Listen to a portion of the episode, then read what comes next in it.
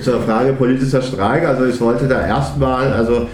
äh, so einen Rückblick machen und dann auf die Fragen heute kommen, weil es ist ja tatsächlich heute interessant, dass jetzt aktuell, also sagen wir das Thema politischer Streik, Streik die letzten zehn Jahre äh, eigentlich wieder hochgekommen ist, so in, also ich werde das so an vier, fünf Stichpunkten machen.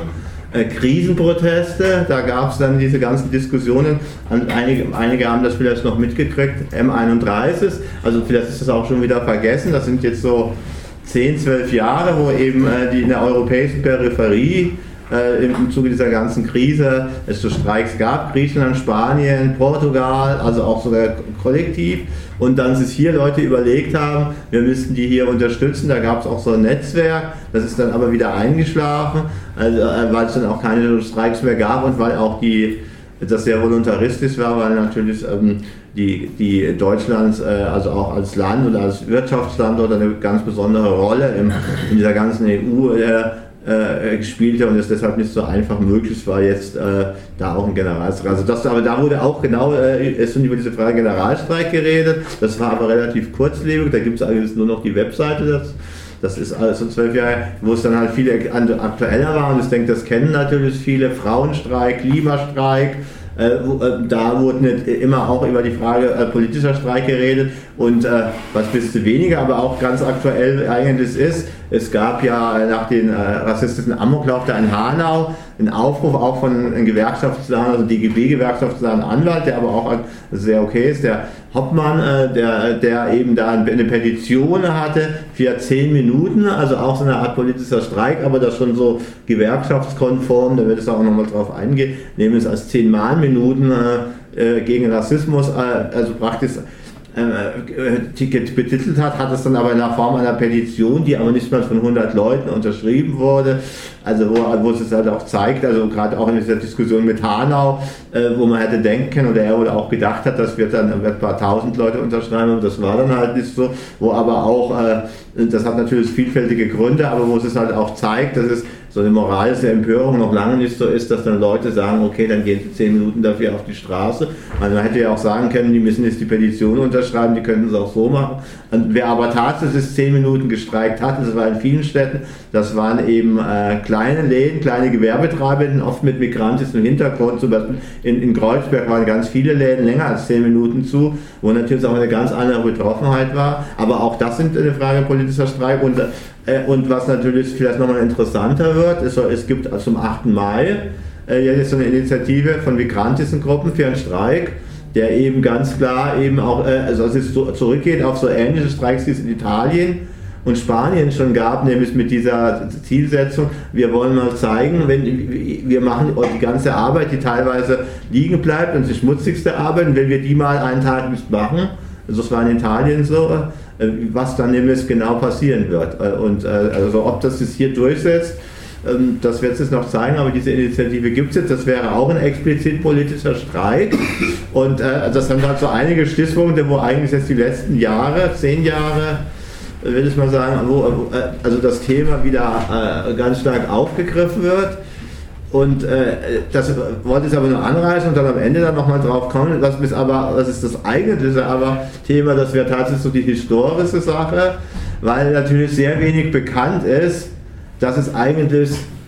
immer politische Streiks auch gab und wo man eigentlich dieses Konstrukt oder diesen Begriff politischen Streik äh, schon mal hinterfragen müsste eigentlich was ist ein politischer Streik oder wer bestimmt eigentlich, wann ein Streik politisch ist, dass das für viele auch schon gar nicht mehr so äh, klar ist, dass sie das eigentlich hinterfragen. Und da wollte es eben äh, einen, jemand zitieren, der heißt, der hat meinen Nachnamen, ich bin aber nicht mit ihm verbrüdert oder verschwägert, Dirk Nowak, ein Politologe auch, der auch früher so im Umfeld von ums Ganze war, jetzt aber bei der äh, so Hefte herausgibt bei der Stiftung für politische Bildung, auch zum politischen Streik, die eigentlich auch noch relativ brauchbar sind. Und der hat eigentlich, das fand ich auch erstmal, ich wollte es ganz klar zitieren, erstmal eine, ähm, eine, eine ganz eine gute Begriffsbildung, äh, wo, wo, eben deutlich wurde, dass politischer Streik eigentlich äh, um, umkämpfter Begriff ist, nämlich die Unterscheidung in gewöhnliche und politische Streiks legt bereits nahe, dass es beim politischen Streik um eine Sonderform des Streiks handelt. Diese Sonderbehandlung des politischen Streiks ist bereits das Ergebnis einer Politik, die zulässige und legitime von illegitimen Streiks unterscheiden will. Diese Unterscheidung ist in Deutschland zwar besonders ausgeprägt, jedoch erst seit den 1950er Jahren. Zu Beginn der Arbeiterbewegung waren die Unternehmer bemüht, Streiks generell verbieten zu lassen. Das machte im Grunde jeden Streik politisch.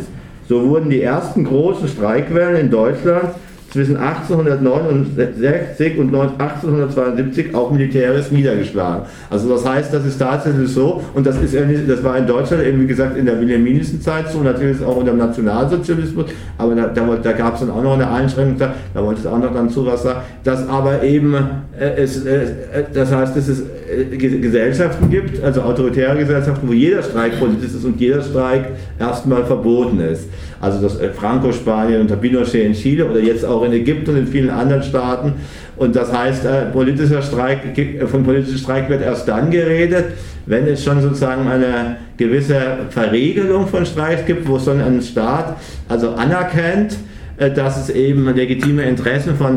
natürlich nicht als Klasse anerkennt, sondern von Tarifpartnern dann meistens ist und wo es auch Gewerkschaften gibt, große Gewerkschaften, wie die DGB-Gewerkschaften oder auch andere, die eben sich auch als Tarifpartnerinnen und Partner verstehen und äh, im Tarifkampf dann auch mal einen Streik machen, die aber eben ganz klar auch immer betonen, sie sind eben Partner und äh, sie machen auch mal einen Streik, aber im Grunde haben sie das gemeinsame Ziel, nämlich den Wirtschaftsstandard voranzubringen. Und äh, das, dann gibt es eben legitime Streiks, das sind dann eben die Streiks unter der Aufsicht der Gewerkschaften oder äh, die eben bestimmte Kriterien haben, die eben verregelt sind, die bestimmte Regeln einhalten. Und die alle anderen Streiks eben, die es dann auch noch gibt, sind dann eben die politischen und die, die eben dann eben äh, im Zweifelsfall vielleicht auch illegitim sind. Also das ist halt erstmal wichtig, dass man diesen Begriff politischen Streik, dass man den halt schon mal hinterfragt, dass der eben schon, und da hat eben der Jörg Novak sehr recht, ein Produkt von Politik ist, die aber schon so im Kopf ist, dass das viele gar nicht mehr merken, dass man eben, was eben ein politischer Streik ist oder überhaupt, worum es die Unterscheidung gibt. Also ein politischer Streik ist dann im Zweifelsfall immer der,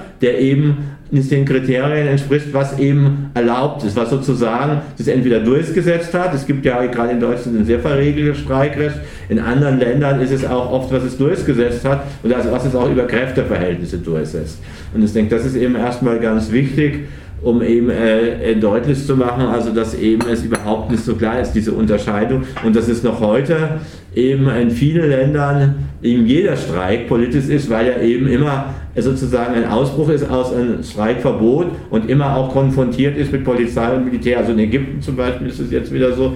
Und es andererseits auch sehr autoritäre Gesellschaften gab, gab die aber äh, solche, also äh, genau unterschieden haben, auch zwischen bestimmten Streiks, die, wenn sie nicht gesamtpolitische Forderungen stellten, sondern erstmal nur auf einer Betriebsebene waren, dann eher, eher auch zugelassen haben, um eben auch zu verhindern, dass sie politisch werden. Und da gibt es eben jetzt als unterschiedliche Typen von autoritären Staat, wo das aber war zum Beispiel äh, selbst im Nationalsozialismus, also gab es noch bis in die 30er Jahre Streiks und wo die, gibt ja die Gestapo und äh, Berichte, die eben genau immer dann hellhörig wurden, wenn Kommunisten oder so dabei waren, die aber äh, auch registriert haben, dass es Streiks gab, wo es tatsächlich um ähm, extrem äh, schlechte Arbeitsbedingungen gab, die dann sogar von der Arbeitsfront, also von der Nazi-Gewerkschaft zumindest äh, legitimiert wurden und wo dann natürlich schnell geguckt wurde, dass sie befriedet werden, dass es gar nicht erst weiterkommt, wo aber dann auch schon eben Rätelsführer so nicht sofort verhaftet wurden, aber eben äh, äh sozusagen notiert waren, ausgeschrieben und beobachtet wurden und oft dann viel später als Und auch, auch das gab es. Und auch jetzt andere Form von autoritären staatskapitalistischen Ländern wie in China, äh, die ja auch, äh, auch da gibt es Streiks. Also da gab es sogar in den letzten Jahren sehr erfolgreiche Streiks, die auch nicht alle gleich verboten wurden. Da hat ja zu dem Thema der, der äh, Ralf Ruches, also ein ein äh, äh, Opera ist, der sehr stark da ist, so zu Arbeitskämpfen in China schreibt, unter dem Pseudonym Ralf Ruckus, der hat viel zugeschrieben, dass da sehr erfolgreiche äh, Streiks in den letzten Jahren gerade in diesen großen Automobil- also Zulieferer äh, betrieben waren, weil es eben auch eine Arbeitermacht gab, das hat er auch sehr gut beschrieben, die eben tatsächlich relativ schnell was lahmlegen konnten und da, die hatten, die hatten damals auch so vor vier, fünf Jahren, das hat sich jetzt auch geändert, hatten da auch sehr schnelle Erfolge. Das heißt Streiks und Und auch in der DDR, es gibt jetzt eine Broschüre von einer linken DDR-Opposition, auch da gab es Arbeitskämpfe im Kleineren, die eben immer erst, die erst dann erst verfolgt wurden, wenn sie, wie am 17. Juni, da will ich dann gar nicht auf die ganzen, was da noch dahinter steckt, ich war ja nicht äh, weiter eingehen, aber das war natürlich politi äh, offiziell politischer Streik. Es gab aber immer auch ähm, äh, Beispiele von kurzzeitigen Arbeitskämpfen, die aber dann relativ schnell mit Sozialpolitik und so befriedet wurden. Das heißt, auch viele autoritäre Staaten achten halt so drauf, weil sie halt auch wissen, äh, wenn ein Streik erstmal rein ökonomisch ist, der kann ganz schnell ins Politische kippen und deswegen äh, wird eben auch versucht, äh, eben ein Streik, auch ein Streik, der jetzt irgendwie ausbricht, ohne jetzt, also spontan ausbricht, gar nicht das zum politischen werden zu lassen. Und genau diese, diese, diese Tendenz und Entwicklung gab es auch in der, in der Geschichte der BRD. Das heißt, es gab explizit Streiks, die politische Streiks waren, die aber nicht als solche äh, benannt wurden so und die auch für uns gar nicht so im Gedächtnis sind. Äh, das ist eben erstmal ganz wichtig. Die, und warum äh, wurden sie nicht so benannt? Einmal natürlich vom DGB nicht, weil der DGB, wie gesagt, als Tarifpartner eigentlich immer also sozusagen der Wächter über Streik und Nichtstreik ist. Das ist ja auch so ein bisschen seine Stärke gegenüber dem Tarifpartner. Das heißt, wenn er zum Streik aufruft, erst zum Wahlstreik oder zum richtigen Streik, das ist ein Machtmittel, aber das soll dann auch in den Händen des Apparats bleiben. Und wenn ihnen dieses Machtmittel jetzt genommen wird, dass dann auf einmal eine Basis oder ganz anders auf einmal streiken, ist natürlich ein Tarifpartner beschädigt. Und das heißt auf einmal, er hat er, er, hat das nicht mehr unter Kontrolle, wir können mit dir verhandeln und es kann dann trotzdem Streiks geben, weil, er, weil sie eben nicht die Autorität haben. Deswegen hat natürlich der DGB gar kein großes Interesse, das äh, so bekannt zu machen, dass es politische Streiks gab. Andererseits natürlich auch die Bundesregierung und die Politik nicht, nämlich dann nicht, wenn es eben wirklich eine Massenbewegung ist, die sich an politischen Streiks beteiligt, weil das könnte ja sozusagen Schule machen und dann könnten ja Leute mitkriegen, ja Hauptsache, es geht ja auch, es gibt ja politische Streiks, wir müssen es einfach nur machen und ähm, dass das dann Nachahmungseffekte hat, deswegen gibt es da gar kein Interesse, real stattgefundene politische Streiks so darzustellen. Und äh, das hat dann aber auch die Folgen, dass sie tatsächlich fast völlig aus dem Geschichtsbewusstsein äh, äh, verbannt wurden oder gar nicht bekannt sind. Und das beste Beispiel, ich weiß nicht, ob das äh, hier, da wollte ich ein bisschen mehr drauf eingehen, ob das hier jemand kennt. Also das ist eigentlich der größte politische Streik in der, in der, Bundesrepublik gewesen, nämlich am, äh, also eigentlich so in der Vorgeschichte, das war noch, das war also kurz vor der Gründung, nämlich am 12. November 1948. Das war halt genau in der, äh, das ist heute kaum bekannt, also wenig bekannt. Da hat eben Uwe Fuhrmann, das ist ein Soziologe, der hat im Grunde, in der in Leipzig ein Historiker, Arbeitssoziologe, der hat ähm, das bekannt gemacht und zwar äh, ist, äh, hat er eigentlich verfolgt, wie diese Wende kam Kapitalismus in soziale Marktwirtschaft. Dieser Begriff, also dieser Begriff erstmal aufkam und äh, das wird ja gemeinhin, wenn, wenn man jetzt soziale Marktwirtschaft, da wird gemeinhin dann also der Politik, der Teil der CDU und namentlich Ludwig Erhard zugeschrieben, der wird damit verbunden und das, wird, das geht bis weit, diese Verbindung bis weit so ins linkssozialdemokratische Milieu. Wie gesagt, selbst Sarah Wagner hat es total in den letzten Jahren positiv auf, auf äh, Erhard bezogen und seine angeblich soziale Marktwirtschaft. Und was eben tatsächlich vergessen wurde, ist, dass dieser Erhard, der eigentlich überhaupt nicht ein, ein sehr äh, sagen wir, äh, pro-Kapitalist war, der auch so eine Nazis-kapitalistische äh, Interessen hatte, dass der von ihm das gar nicht ausgibt, sondern dass es eine total starke soziale Bewegung äh, in den Herbst 48 gab, äh, nämlich gegen diese, äh, gegen die, wie sie hieß,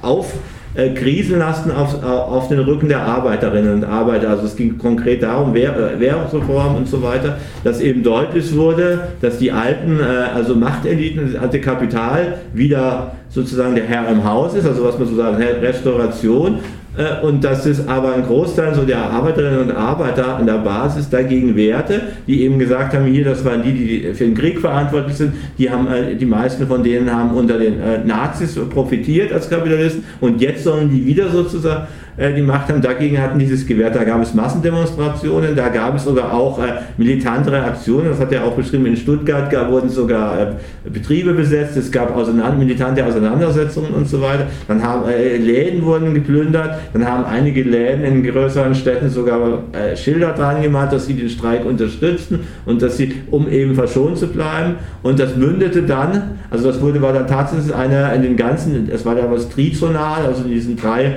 äh, noch äh, alliierten Zonen. Das mündete dann eben in diesem großen äh, Millionen-Generalstreik, der eben mehrere Millionen Menschen, vor allem in den Großbetrieben, auch durchgeführt hatten. Äh, der, der dann dazu führte, hat wirklich das Leben lahmgelegt war, dass eben Erhard dann und die ganze CDU-Spitze und so weiter äh, auf einmal die, den Diskurs veränderten. Es wurde auf einmal nicht mehr von Kapitalismus, sondern von sozialer Marktwirtschaft gesprochen. Und wir, dass das eine Massenstimmung war zu der damaligen Zeit, eben so eine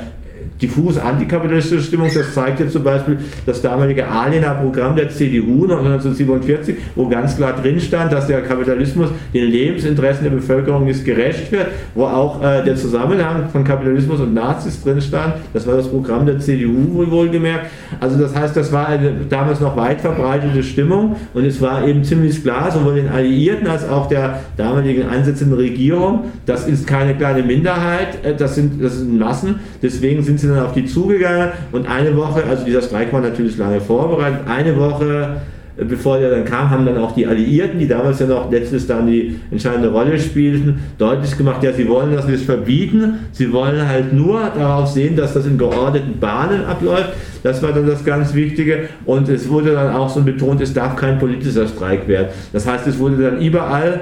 äh, betont, ja, das ist kein politischer Streik, obwohl es ja in einer war. Das heißt, von da hat man dann eben auch die, von der Gewerkschaftsseite sich selber auf diese Formulierung,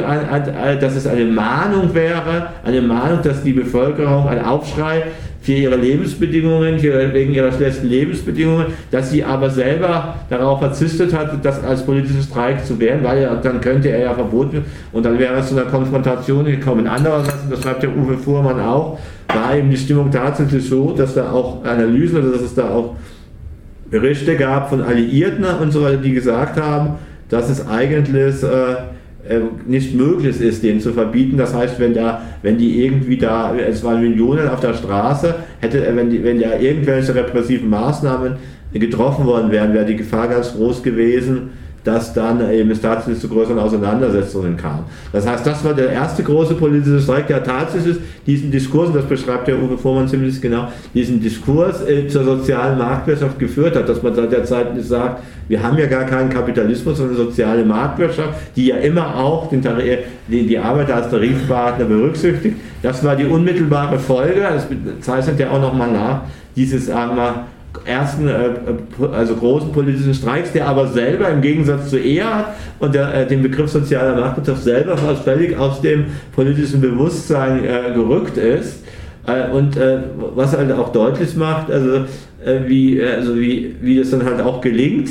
eben solche Politikveränderungen, das sind ja dann minimale, heute wird man sagen Diskursverschiebungen, wo man dann das an Politikern festmacht und gar nicht äh, eben, äh, dass es eben äh, Kämpfe von unten waren. Und natürlich lag das auch daran, wie gesagt, weil das halt dann die großen Gewerkschaften selber äh, alles versucht hatten, das bloß nicht eben irgendwie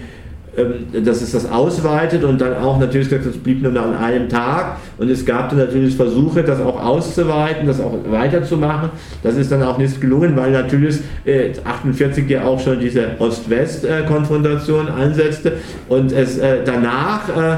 immer einfach war, jegliche Streiks, die nicht sozusagen von DGB und so weiter sanktioniert wurden, als kommunistisch äh, gesteuert und so weiter zu bezeichnen, dann eben zu isolieren und auch äh, zu kriminalisieren. Das ist 48 noch nicht gelungen, aber es gab dann halt ein, äh, ein äh, anderes Datum, das war nur einige Jahre später, ähm, das war, das kennen vielleicht einige, den Zeitungsstreik von 1952. Der ist äh, insoweit auch nochmal von Bedeutung, weil er nämlich äh, dazu geführt hat, zu diesem Urteil dann, ähm, dass ein politischer Streik hier äh, verbietet. Also das war die Folge des Zeitungsstreiks 52. Das war äh, das, das, deswegen machte er Geschichte, weil er eben diese juristische Folge hatte. Und ähm, 52, wie gesagt, das waren vier Jahre nach 48. Der Unterschied war eben der, der äh, BRD als Staat war schon etablierter, gefestigter die, der Kalte Krieg, diese Konfrontation war schon wesentlich weiter vorangeschritten. Ein, groß, ein Teil der Leute ist darüber auch wieder, über so auf teilweise alte Feindbilder wieder im Staat rein. Das ist jetzt eben doch immer noch die alten Ziele, die es auch schon bei den Nazis gab, nämlich das Abendland vor dem Bolschewismus zu bewahren. Das wurde dann wieder äh, sehr lebendig, äh, sagen wir sehr stark propagiert und damit natürlich, war auch eine Form der neuen Volksge Volksgemeinschaftung. Deswegen, äh, und es waren eben nicht mehr Millionen, sondern einige hunderttausend, die damals beim Zeitungsstreik äh, ähm, auf der auf der Straße waren. Es war aber auch ein Streit, wo die IGB-Gewerkschaften, auch die damalige IG Druck, also die, wo, die, wo jetzt ein Teil, der jetzt heute bei Verdi ist, noch sehr aktiv beteiligt war, wobei man eben auch sehen muss, dass in diesen DGB-Gewerkschaften, gerade in der IG Druck und Papier, da auch sehr viele, äh, also äh, Leute waren ja auch Funktionäre, die aus dem Widerstand kamen, teilweise äh, linke Sozialdemokraten, teilweise auch KPD-Mitglieder, teilweise aber auch eben so Leute aus den Zwischen Gruppen, also die jetzt in keiner dieser, weder SPD noch KPD waren, die aber auch im Widerstand waren, das ist, also waren gerade bei der IG Druck viele und die auch auf so einen äh, bestimmten Arbeiterwiderstand äh, setzten, auch rhetorisch. Und es ist äh, also so in gewisser Weise eine ganze Zeit lang auch dann noch von so einer klassischen äh, äh, sagen wir, Sozialpartnerschaftsideologie ein Stück weit abhebten, die auch immer noch darauf hinwiesen, ja, jetzt reagieren wieder die Kapitalier, die uns die auch 33 und Hanatis und sowas an die Macht gebracht haben. Das war schon in der Rhetorik bei denen noch drin, auch bei Teilen der IG Metall ist auch so eine gewisse, also ob das jetzt, äh, also es war jetzt wahrscheinlich nicht nur Taktik, also so ein gewisses noch äh, Arbeiterbewusstsein, dass eben auch äh, Kapital und äh, Nationalsozialismus eben äh, ein Bündnis eingegangen waren. Und das war da schon noch präsent. Und das wurde auch in den Streiks und den Arbeitskämpfen betont. Wie gesagt, 1952 ging es vor allen Dingen um soziale Mitbestimmungsrechte und da wurden also von den Druckerinnen und Druckern die Zeitungen bestreiten. Das war natürlich so ein neuralgischer Punkt, weil natürlich damals, übrigens war nicht wie heute, die Zeit der ganz neuen Medien, es war selbst das Fernsehen noch in den Anfängen, Radio gab es doch schon, aber es war halt längst noch nicht so verbreitet. Das heißt, die Zeitung war tatsächlich noch das, äh, das äh, entscheidende Medium und zwar mindestens einmal am Tag. Es gab auch Städte, da gab es eine Morgen- und eine Abendsausgabe einer Zeitung. Also Zeitungen waren tatsächlich sozusagen in der damaligen Zeit also ganz wichtig und äh, das Besondere bei diesem Zeitungsstreik war auch, dass die äh, Leute, dass die nicht einfach das nur bestreikt haben, sondern die haben die Drucker die sind sozusagen in die Redaktionen, in die Druckereien, haben eigene Ausgaben rausgebracht, wo sie die Streikziele sozusagen verfolgt haben. Das heißt, das war schon ein Stück Gegenwart, zum Beispiel beim Spiegel, äh, der, der, der kam dann zwar raus, und äh, da, das war dann aber von Betriebsräten und streikenden Arbeiterinnen gegeben. Also da war tatsächlich, wenn man so will, äh, hatte, erinnerte so ein bisschen an 1918, 19, wo ja das Zeitungsviertel besetzt wurde und auch äh, nach der Revolution eigene Zeitungen rausgegeben und das war damals natürlich noch ein militärischer Kampf, aber bis erinnerte das daran, dass das eben nicht einfach nur ein Streik war, sondern dass da tatsächlich Zeitungen rauskamen, wo aber auch drin stand hier, das ist jetzt eine Zeitung von den äh, Druckern, von den Beschäftigten und wo auch, äh, äh, sagen wir für heutige Verhältnisse, würde man sagen, sehr klassenkämpferisch war, die einzelnen Inhalte, das müssen wir dann im Detail natürlich noch mal zu, äh, zu äh, analysieren. Das Interessante war nur die Provokation äh, für die Herrscher, dass eben nicht nur bestreikt wurde, sondern dass die tatsächlich es gewagt haben, noch eine eigene Zeitung rauszugeben und auch eben damit ähm, äh, Gegeninformationen rauszugeben. Und das, äh, das war natürlich klar, dass da, anders als 48, sofort eine massive Gegenpropaganda einsetzte. Es wurde dann halt gesagt, ja, das wäre kommunistisch äh, beeinflusst und das, das, da hatte die Regierung äh, als Anreiz gesagt, ja, also wurde sogar der Vergleich gezogen, da man vor 1919 ja äh, die Zeitungen besetzt hätte und das wäre der Spartakusbund und Führer KPD und heute würde das wieder so und wurde natürlich gesagt, das wäre ja auch noch von der DDR-Ostzone, sagte man da, finanziert und es gäbe gar keine äh, Kompromisse da mit denen zu verhandeln und dabei äh, geriet natürlich völlig außer ähm, äh, aus dem Blickfeld, dass es eigentlich um die Mitbestimmungsrechte gab, dass es da darum ging, dass es um Sozial- und Mitbestimmungsbetriebsverfassungsgesetz ging, weil eben deutlich wurde, dass eben auch da wieder ein extrem kapitalfreundliches Betriebsverfassungsgesetz äh, erlassen wurde. Genau das sollte man verhindern. Und äh, das, äh, das wurde eben über äh, sehr erbittert geführt, auch mit sehr erbitterten äh, sozusagen Gegenkampagnen. Und äh, das äh, endete dann halt vor Gericht. Und genau in diesem, gegen diesen Zeitungsstreik gab es dann dieses, eben diese juristischen Gegenmaßnahmen, die Verleger klagten. Und nachdem mehrere Landesarbeitsgerichte den Ausland für ungesetzlich und sittenwidrig, so hieß es damals, erklärt hatten, befasste sich das Bundesarbeitsgericht mit dem Fall. Und der Gründer äh, der, des Kölner Instituts für Arbeits- und Wirtschaftsrecht, Karl Libertay, der verfasste ein Gutachten, das Streiks nur im Rahmen von Tarifforderungen für zulässig erklärt wurde und schuf damit jenes deutsche Sonderrecht, dass das Verbot von politischen Streiks eben eigentlich bis heute eben festschreibt. Und das Vorsitzende Richter des Bundesarbeitsgerichts, Philipp Nibbertei, dann noch ein paar Jahre später, 1958, die in dem Gutachten niedergeschriebenen Grundsätze in einem Urteil gegen den von der IG Metall ausgerufenen Streik zum Kampf für Lohnfortzahlung im Krankheitsfall auf. Also bei, eigentlich bei einer Sache, die, wenn man so will, äh, im Krankheitsfall, wo man eigentlich denken muss, ja, das sind ja soziale, direkte soziale Interessen der Lohnabhängigen, aber es ging eben dann nicht um Tarif, sondern es ging um ein Gesetz und dann heißt es selbst ein Gesetz, das unmittelbare Arbeiterinteressen betrifft, also ist dann äh, gegen das zu streichen, ist dann ein politischer Streik, wenn es eben, äh, eben auf, auf, den Gesetzgeber trifft. Also das kann dann bei der Rentenreform, das wäre dann bei Hartz IV, wo es ja gar nicht erst versucht wurde. Das heißt dann jeder, jeder Streik, der äh, selbst bei Arbeiterinteressen, der sich aber an Gesetzgeber richtet, wird dann damit verboten. Und das Interessante war halt, dass dieser, das war natürlich dann auch bekannt, die Folgen waren dann erst, dass eben äh, bei diesem, äh, bei diesem äh, Streik und Lohnfortzahlung die, äh, die, die, die Gewerkschaft IG Metall zu einem Schadenersatz von 38 Millionen Mark, das war damals viel Geld an die bestreikten Unternehmer, verurteilt wurde. Das heißt, das ging dann schon in die Substanz. Und das Interessantere war dann, das war, wurde damals schon im Braunbuch in der DDR natürlich ausgeschlachtet, war aber auch faktisch richtig, dass dieser ähm, dass dieser Libertai, also dass dieser, dieser Karl Libertai, dieser Arbeitsjurist, dass der natürlich eine NS-Vergangenheit hatte und dass der im Grunde schon in der, in der NS-Zeit Arbeitsrechtler war und äh, äh, er, er war einer der Anreger für eine Neubegründung des juristischen Denkens, so wurde er auch gefeiert, schon in der NS oder auch später, und hat sich als Jurist an der Akademie für Deutsches Recht im Nationalsozialismus erste wissenschaftliche Sporen erworben gegen die Selbstorganisation der Arbeiter. So schrieb er 1937 in der Fachzeitschrift Deutsches Arbeitsrecht einen Aufsatz unter dem Titel Die Pflicht, die Pflicht des Gefolgsmanns zur Arbeitsleistung. Also so in der Wortwahl wird er natürlich deutschen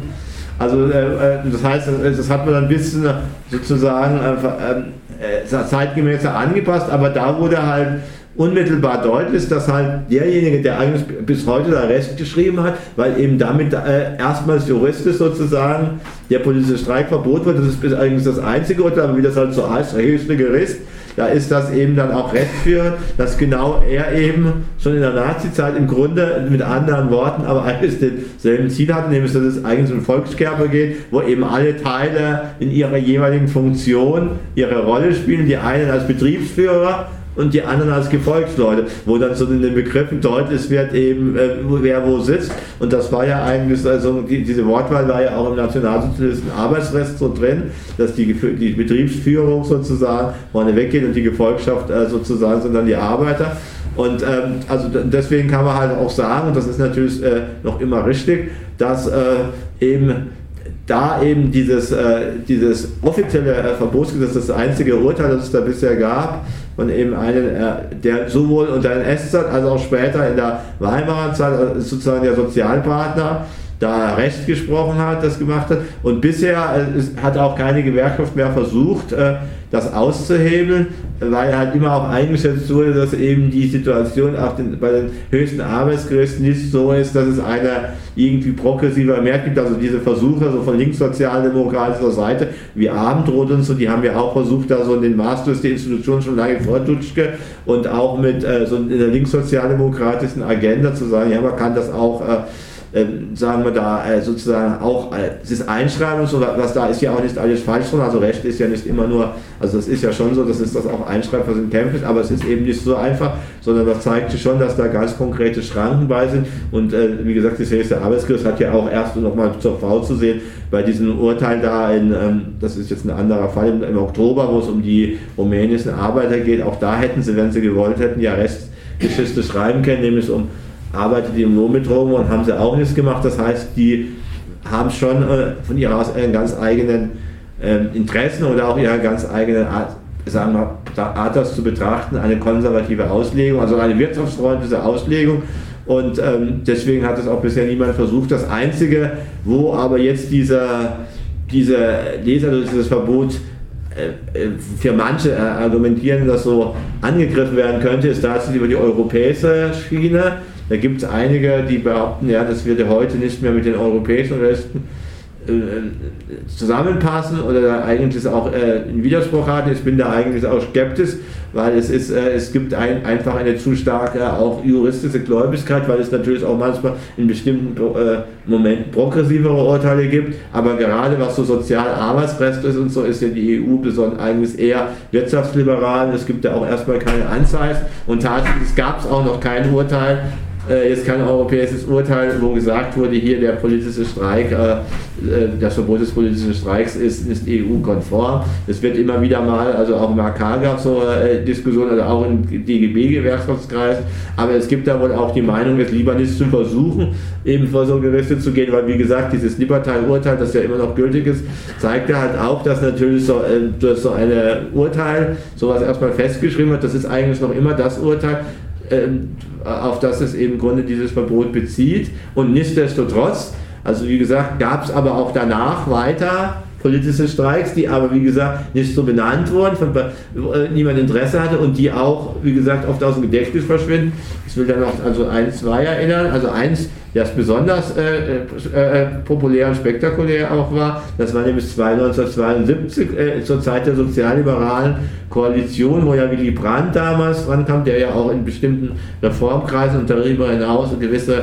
Erwartungen erweckt hat und ist da erweckt. Er hat ja auch, also sagen wir, äh, den Kapitalismus ein Stück weit reformiert, auch sozusagen auf die Höhe der,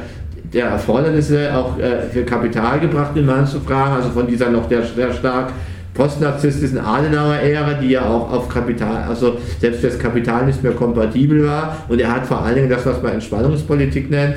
ähm, das ja auch eine sehr ambivalente Sache ist für eine Radikale, aber auf jeden Fall hat er das äh, vorangetrieben und das, das führte dann fast zum Sturz, also zu einer Art parlamentarischen äh, Misstrauensvotum, wo irgendwie, also rechte Flügel der FDP sind dann haben dann die Koalition verlassen und dann gab es keine Mehrheit mehr. Und genau an dem Tag, das war eigentlich auch das war der zweite große politische Streik, also der nun explizit politisch war, weil es da also wirklich äh, überhaupt nicht mehr um irgendwelche Arbeiterforderung ging, sondern das war so, die Arbeiter haben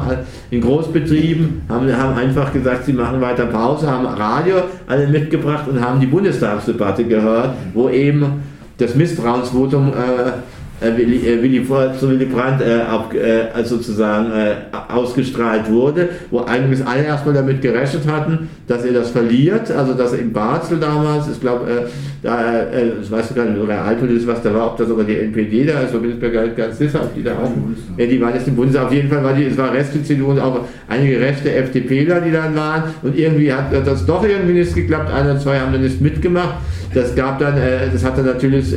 in diesen Betrieben und darüber hinaus da gibt es dann auch draußen zu Freudenfeiern und Demonstrationen geführt. Und danach gingen sie aber wieder in Betrieb. Und die damals noch recht starken linken Gruppen da in diesen frühen 70er Jahren, die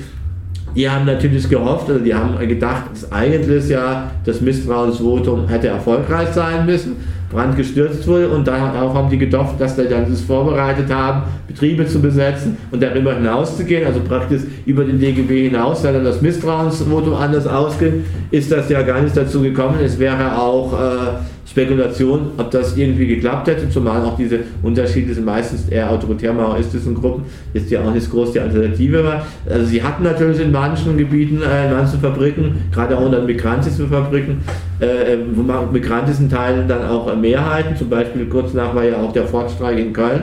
wo eben vor allem Migranten ja auch das besetzt hatten, migrantische Arbeiter. Also das heißt, es war eine Gemengelage da, aber das Interessante war halt, dass das damals als verlängerte Mittagspause bezeichnet wurde, auch vom DGB und dass die Mittagspause zog sich aber bis in den Abend. Das war wirklich eine, da hat wirklich in ganz vielen Großbetrieben hat die, äh, hat die Produktion stillgelegt. Es gibt auch die Fotos, wo die ganzen Arbeiter, die Maschinen sind still, die Arbeiter sitzen und hören Radio und zwar bei diesen ganz klassischen großen Fabriken. Und was war da der, Haupt, der Hauptgrund?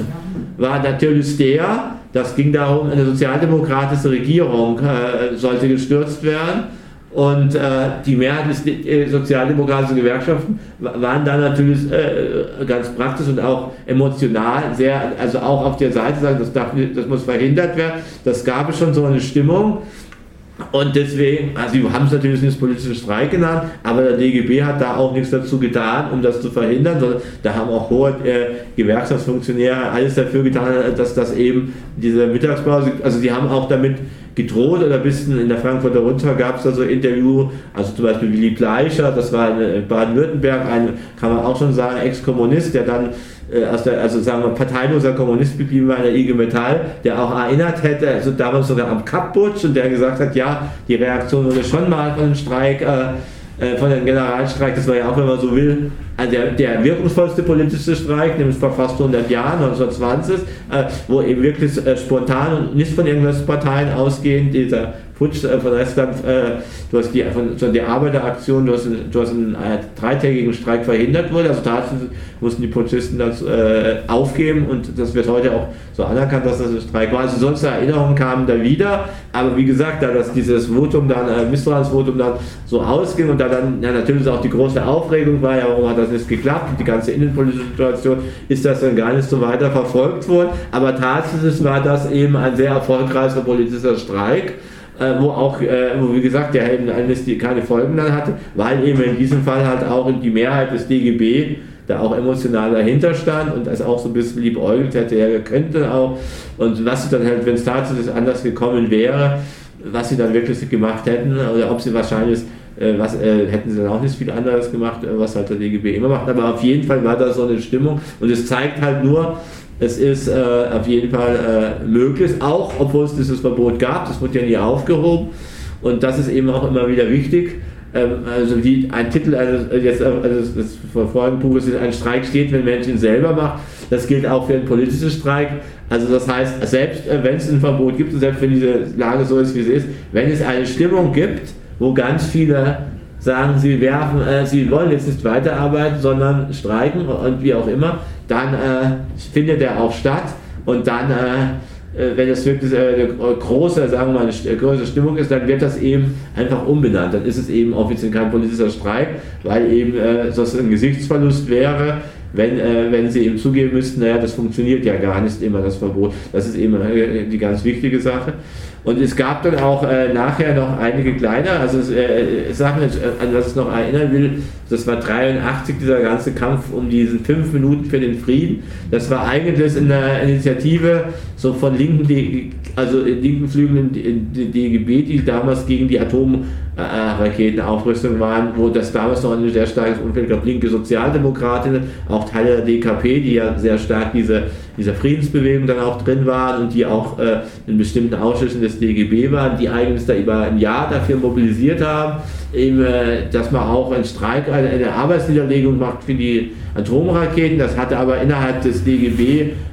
auf sehr starken Widerstand, das kann man auch mittlerweile, gibt es da ganz gute Literatur dazu, da hat sich auch der Verfassungsschutz eingeschaltet damals, hat das beobachtet, da wurden bestimmte Betriebsräte, namens damals Karin Roth, die kennt heute kaum noch jemand, das war eine Linke im DGB-Vorstand, die politisch äh, auf jeden Fall sehr weit links war und der immer unterstellt wurde, sie wäre eigentlich heimliches DKP-Mitglied, auf die war sogar der Verfassungsschutz an, weil die hatte diese Diskussion eigentlich reingebracht und so weiter. Das heißt, das ging eh lange hin und her und es gab da auch richtig äh, Drohungen, Ausschlussdrohungen gegen Leute, aber das hat sich dann nicht durchgesetzt, weil sich die Bewegung einfach äh, verbreitert hatte und dann gab es diesen Kompromiss, nee, es darf auf keinen, es wurde auch argumentiert, politischer Streik, das geht ja gar nicht, das geht ja schon rechtlich nicht. Und überhaupt, also, dann, äh, also gab es dann ganz hin und her und dann äh, hat man das irgendwie gesagt, ja, man macht einfach eine verlängerte Mittagspause. Das heißt, man macht 5 vor 12, noch mit dieser Symbolik, äh, 5 vor 12 äh, geht man schon mal raus und es gab dann ja einige Bilder, also sagen wir in Mannheim, das sind dann hunderte raus, auch mit Schildern und so, zum Beispiel von so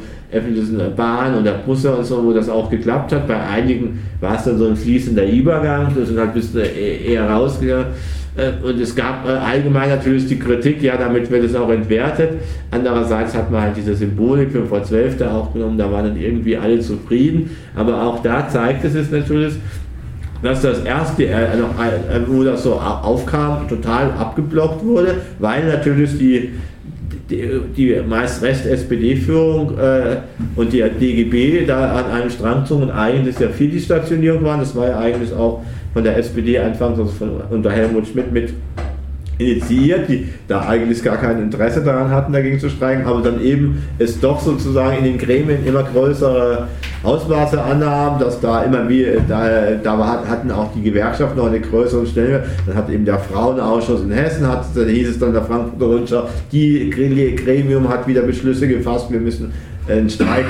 gegen Raketen und so weiter. Heute würde wahrscheinlich solche Beschlüsse werden gar nicht mehr so wahrgenommen. Damals war es schon noch so, wenn zum Beispiel der Frauenausschuss des DGB in Hessen äh, äh, sowas beschlossen hat, war das eine Schlagzeile in der Frankfurter Rundschau und in der FAZ gab es äh, einen Kommentar, ob jetzt die Kommunisten sich auch das schon durchsetzen. Also das heißt, das hatte damals noch eine gesellschaftliche Relevanz. Der Bedeutungsverlust der großen Gewerkschaften zeigt halt auch, dass es zum Beispiel mittlerweile äh, auch Gewerkschaften gibt, die einen Beschluss haben, dass so die Atom, äh, diese Transporte von Zügen mit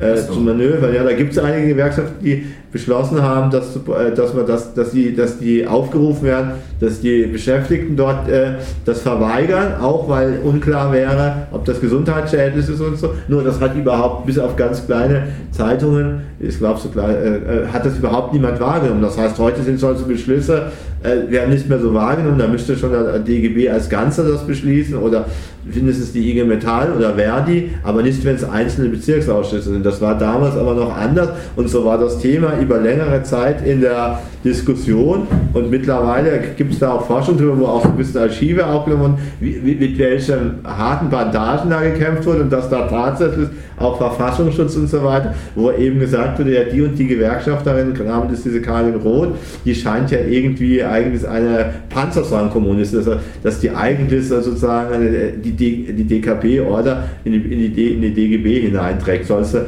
Sachen, ob man die nicht isolieren müsste oder sonst was da machen würde. Und, aber das hat halt dann, äh, da das dann so eine Massenbasis bekommen hatte, konnte man das dann nicht mehr, dann wurde es umgebogen. Oder manche sagen halt auch, das wurde, war ein Erfolg, das waren eben diese fünf Minuten. Also das zeigte halt immer wieder, dass also durchaus politische Streiks, also dass das eben nicht so was ist, das geht nicht, sondern es liegt daran es geht halt darum, ist es ein Thema, dass die das öffentlich diskutiert wird, ist es ein Thema, was auch eine Massenbasis hat, dann äh, ist es sehr wohl, äh, selbst der DGB tut es dann dem anpassen. Und wie gesagt, manche äh, passen es an, andere sind dann auch aus Überzeugung, stehen auch dahinter, das muss man ja auch immer sehen, das ist ja kein monolithischer Block, das ist ja heute auch heute noch mehr sogar so. Ja, auf jeden Fall äh, ist das halt erstmal wichtig, dass es keine rein juristische Frage ist. Und äh, es gibt ja jetzt, um auf die Aktualität eher zu kommen, es gibt ja seit einigen Jahren von so einen, also ein oder zwei Sozialdemokraten aus Wiesbaden, ich weiß nicht, ob die jemand kennt, Veit, Veit Wilhelm, Wilhelmi heißt das, ein IG Bausekretär, der macht, der hat eigentlich so seit 10, 15 Jahren ist das ein Anliegen, das Recht auf politischen Streik in die Verfassung aufzutragen und so weiter, der hat da auch schon äh, ich glaube, der war auch im Express, hat der auch schon mal geschrieben. Der, äh, aber der ist halt, er hat halt eine klasse sozialdemokratische Rhetorik und will, auch unbedingt, dass es sozusagen, wie es ein Recht auf Arbeit, soll es auch ein Recht auf Streik geben. Und der hat aber auch, das ist schon interessant, äh, äh, da wollte ich jetzt so ein bisschen zum Schluss nochmal drauf gehen, der hat tatsächlich eine gute Bibliografie, wo er eigentlich mal aufgezeigt hatte, was ist so an Publikationen, also er selber hat da einiges zugeschrieben, aber in der Geschichte der letzten 100, 120 Jahre des politischen Streiks gibt. Und äh, ich denke, das zeigt eben genau eigentlich äh, äh, ganz viel, was, äh, also was immer die Konjunktur war. Das ist das immer, also sagen wir, die Frage des politischen Streiks ist immer an ganz konkreten äh,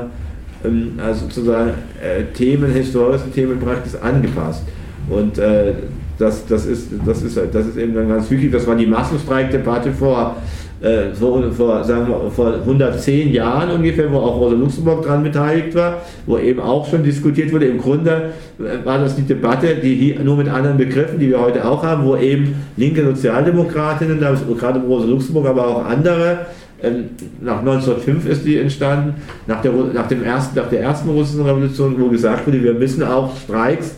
Massenstreiks als Kampfmittel in der politischen Agenda einführen. Damals ging es um so Fragen wie Wahlrecht, also gegen das Dreiklassenwahlrecht und so weiter, während die damals schon, also das war schon 10, 15 Jahre vor dem Kriegskrediten, damals schon sehr sagen, angepasste, Großteil angepasste SPD, ein Großteil gesagt hat, eine Bloßnis. Damit würden wir ja sozusagen bürgerkriegsähnliche Zustände aufbeschweren und das, wäre, das wird auch, wurde dann auch so argumentiert, das wird in Deutschland niemand mitmachen und so. Aber auf jeden Fall ist im Grunde auch damals schon äh, von den legitimen Streiks, vor allem die, die Gewerkschaften, die es damals ja auch schon gab, die waren die größten Gegner, weil sie eben gesagt hatten, diese Massenstreikdebatte wird das ja verwässern, sondern der Streik ist das ureigenste Mittel dann der Arbeitenden, die die Gewerkschaften ausrufen müssen, also als Wächter dessen. Und den, wenn es diesen Massenstreik dann gäbe in dieser Form, wie Rosa Luxemburg und andere das wollten, wäre das ja sozusagen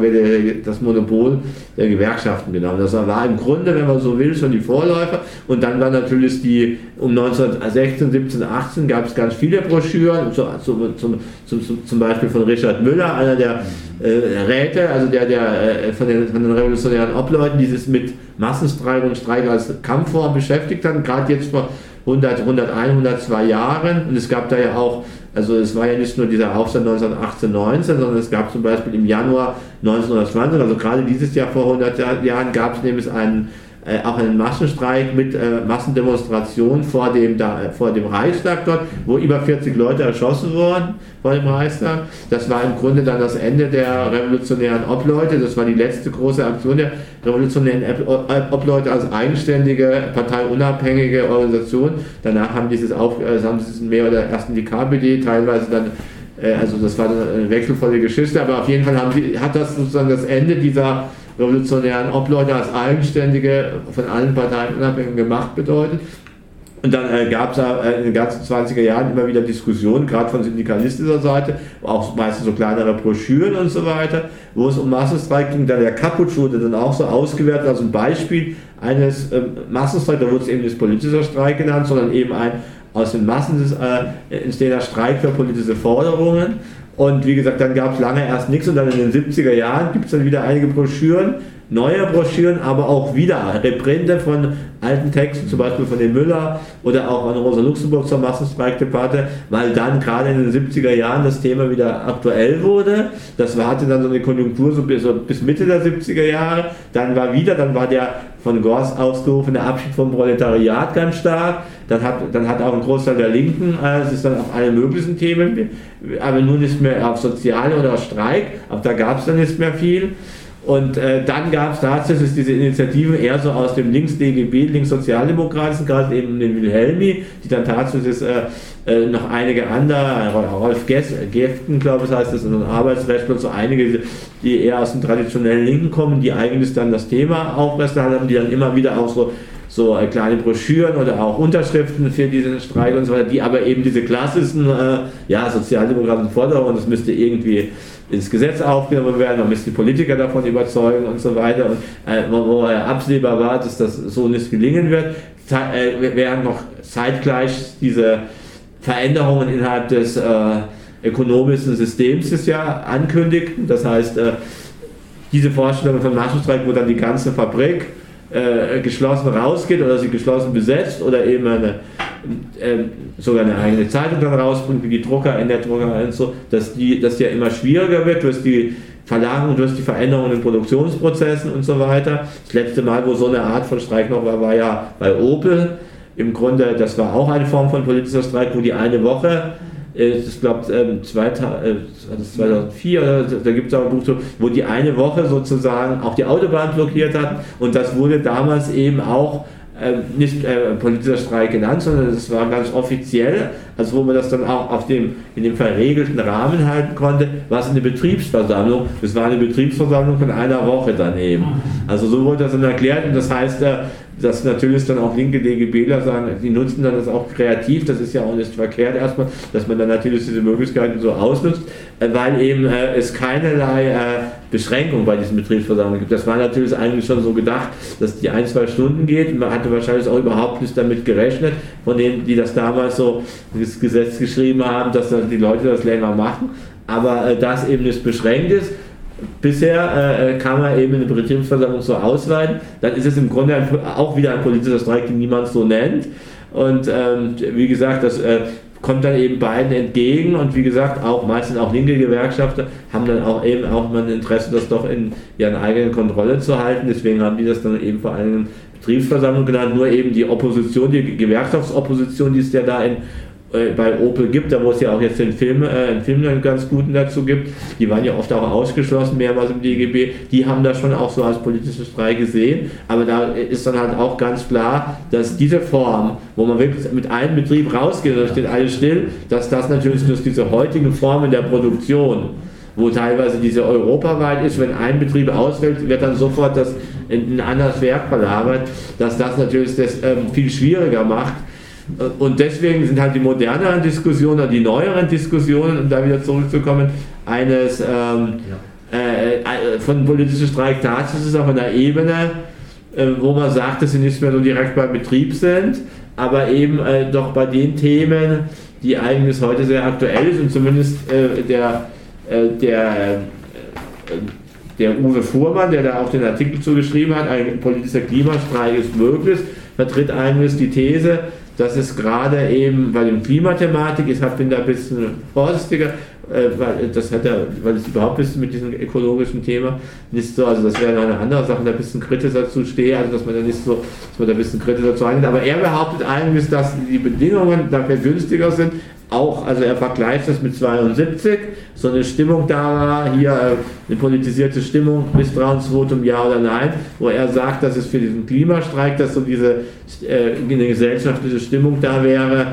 ähm, äh, dass man da irgendwas tun sollte, aber davon kommt so die Frage, was. Damals war es ganz klar, die wollten eben doch ein sehr bescheidenes und sehr staatspolitisches Ziel, nämlich die Regierung soll nicht gestürzt werden. Ähm, das äh, ist, äh, mag ja auch in dem damaligen Fall durchaus nicht falsch gewesen sein, aber es war doch erstmal ein sehr, also nicht, nicht mal linksreformistisch, sondern erstmal sehr regulativ. Ich wüsste jetzt nur nicht, was man beim Klimastreik konkret welche Forderungen stellen könnte, weil da ist ja eigentlich das Problem, dass es keine kapitalismus-immanent vernünftigen Forderungen gäbe. Also ist zumindest meine Meinung. Aber trotzdem wird da eigentlich von einigen Autorinnen, die gerade auch in diesem AK-Sonderheft dazu geschrieben haben, äh, wird eben gemeint, dass gerade an dem Thema äh, äh, Klima und so weiter, dass man da eigentlich mal aus diesem äh, da ausbrechen kann und ganz offen sagen kann, hier ist ein politischer Streik, das ist ein Thema, das alle betrifft und deswegen, also die Argumentation, ich sehe das bin da ein bisschen skeptisch, aber wird das nur mal wiedergeben und deswegen sollte man es da mal versuchen, ähm, äh, weil man da auch eine Sympathie hätte in der Öffentlichkeit und ähm, weil man darüber sogar hoffen sie sogar dieses, diesen äh, dieses Urteil da kippen könnte. Und da wird dann auch gehofft, dass dann sogar, dass dann vielleicht über das Europäische Gerichtshof geht, also dass man dann durchaus wieder auch juristische Schritte geht. Und äh, ich werde das eher dann so in so eine Diskussion, also ich bin eher äh, der Meinung, dass es gerade bei diesem Klimathema, dass eben das unheimlich viele Fallstrecken entwickelt, weil auch in diesen bestimmten ökologistischen Themen äh, äh eine sehr starke Vorstellung drin ist, die ganze Menschheit und ist von Klassen die Rede ist und so, dass, dass, das, äh, dass, dass das auch eine, dass es auch die Frage ist, was genau da das Streikthema, wir also ein, ein politischer Streik, ein Streik muss so ein ganz konkretes Ziel und ein ganz konkretes, äh, eine sehr, sehr konkrete äh, Forderung haben, die auch erfüllbar ist. Also es muss dann schon in sich eine erfüllbare Forderung sein, weil sonst äh, bleibt es so allgemein, dass, es, dass was dann tatsächlich ist, ist nicht so viel unterscheidet von den fünf Minuten für den Frieden, die ja auch keine konkretes, äh, also klar, irgendwie hieß es, die äh, Atomraketen sollen nicht stationiert werden, weil aber klar war, dass, dann nicht, äh, dass das auf einer ganz anderen Ebene entschieden wurde, dass das also ähm, allen klar war, dass äh, selbst ein erfolgreicher äh, fünftägiger Arbeitskampf das erstmal nicht verhindert hätte, war das natürlich erstmal eine Symbolik. Und deswegen bin ich da eigentlich äh, skeptisch, ob das gerade bei dem Klimathema so einfach ist. Also warum man äh, nicht mit dem genau demselben Recht eigentlich äh, irgendwie das bei Hartz IV oder bei anderen sozialen Themen machen könnte oder, zum, oder dass man auch sagen könnte, jetzt ganz konkret, zum Beispiel den Streik äh, für die Öffnung von Grenzen für Flüchtlinge und so, wobei es halt auch da wieder das Problem sehe, dass es da auch innerhalb der Arbeit äh, eine Lohnabhängige nicht unbedingt eine Mehrheit gäbe, das ist, das, das ist dann schon ein großes Problem. Aber ähm, die sehr starke Konzentration des Themas jetzt auf die Klimaproblematik scheint mir persönlich, äh, also nicht so, also scheint mir so ein bisschen von dem, äh, dass das halt jetzt Konjunktur hat, aber äh, mir scheint es politisch strategisch nicht so durchdacht, weil es dann, weil es eigentlich, äh, äh, da fehlt der Adressat, da fehlt die, äh, die konkrete Forderung und äh, es wird es auf jeden Fall eine totale Polarisierung innerhalb von diesen äh, Arbeitersegmenten geben, die noch in der fossilen Industrie sind, arbeiten und äh, die eben in dieser neueren, in dieser neuen moderneren, ja nicht unbedingt ökologischeren, aber vielleicht weniger umweltschädlichen Industrie sind. Da, ob es da nicht viel sinnvoller wäre, für eine gewerkschaftliche Perspektive zu diskutieren über, Trans über Konversion, über die Umwandlung von Arbeitsplätzen und so weiter, als wie das da gerade da auf so einen Streik rauslaufen zu lassen. Aber zumindest ist die Diskussion gerade in AK und so weiter, ist da sehr stark äh, in diese Richtung jetzt, was natürlich auch daran liegt, dass da viele, also gerade IEL und so, da sehr involviert ist. Aber also wie gesagt, ich fände das aber eher interessant äh, für so eine Diskussionssache und ich meine gerade jetzt auch nochmal zum 8. März, man scheint ja auch gerade diese, dieser Ansatz da, dieser feministische Ansatz, der ja auch nicht aus Deutschland kam, sondern der aus Lateinamerika, Spanien kam ja wohl in anderen Ländern das sehr erfolgreich läuft. Spanien ist ja teilweise äh, wirklich, äh, ist ja in den letzten Jahren auch der Streik, wirklich gestreikt worden, also in diesen Bereichen und in Lateinamerika teilweise auch. Und ob äh, das, äh, ob was es da für Erfahrungen gäbe oder so, das wäre auch interessant. Und ich denke, vielleicht wäre es ja eher interessant, jetzt dann nochmal, ob es noch Fragen gibt zu dem Historischen oder ob man dann auch wieder so ein bisschen in die Diskussion kommt, gerade zu der Frage, ob es äh, ob, äh, wie, wie, wie, ihr das so meint, ob gerade dieses Klimathema so eine gute Gelegenheit dazu sein soll für einen politischen Streik. Also das fände ich auch interessant, dass so eine Diskussion hat. Aber vielleicht gibt es ja auch noch zu den historischen Fragen.